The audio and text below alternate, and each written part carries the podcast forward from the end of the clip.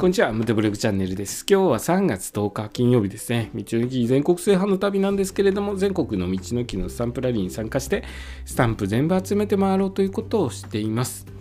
でですね、今どんどん暖かくなってきてますよね。春本番という感じなんですけれども、えー、春と同時にですね花粉の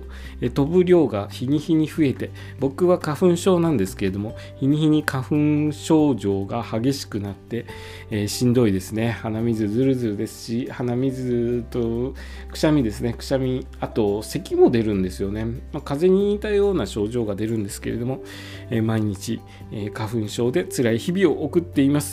でですね、今日はちょっと花粉についてまたお話ししようかなと思うんですけれども、花粉症が多い地域はどの都道府県かという話をしますね。えー、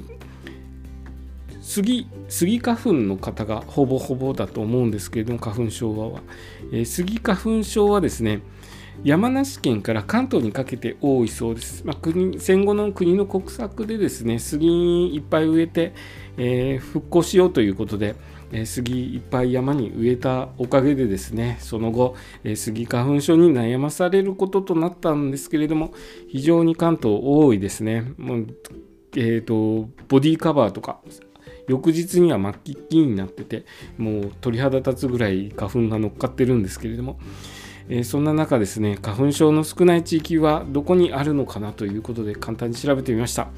えー、花粉杉の少ないところはですね沖縄県と北海道には、えー、杉がないそうです、えー、杉あっても数本数える程度しかないと思います。沖縄県と北海道、えー、杉花粉が、えないそうです。なのでいいかなと思うんですけどもそれはそれでですね地域の、えー、白樺の花粉症とかっていうのがあるそうなので、まあ、どの地域行ってもですね春は、えー、いろいろな花粉飛んでますので、えー、花粉症に悩ませることとなります。花粉症、今花粉症じゃない方もですね、ある一定の限度を超えるとですね、突然花粉症になったりとかします。僕も以前は花粉症じゃなかったんですけれども、限度を超えて突然花粉症を発症しましたので、今花粉症じゃない方もですね、できるだけ花粉を取り込まないようにしてですね、対策しておくといいと思います。花粉症になることでですね、非常に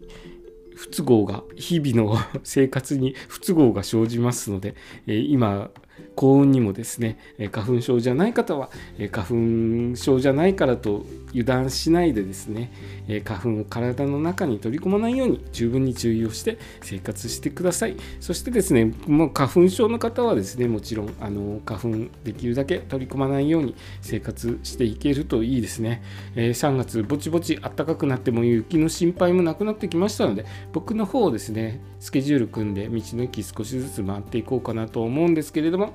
え花粉症の方ですね花粉症もうちょっと収まっってくれるといいんですけれども、えー、いろいろと自分の体のメンテナンスをしつつバイクのメンテナンスをしてこれからですね道の駅少しずつ回っていこうと思います。今日の放送もお聴きいただきありがとうございました。それではまた明日。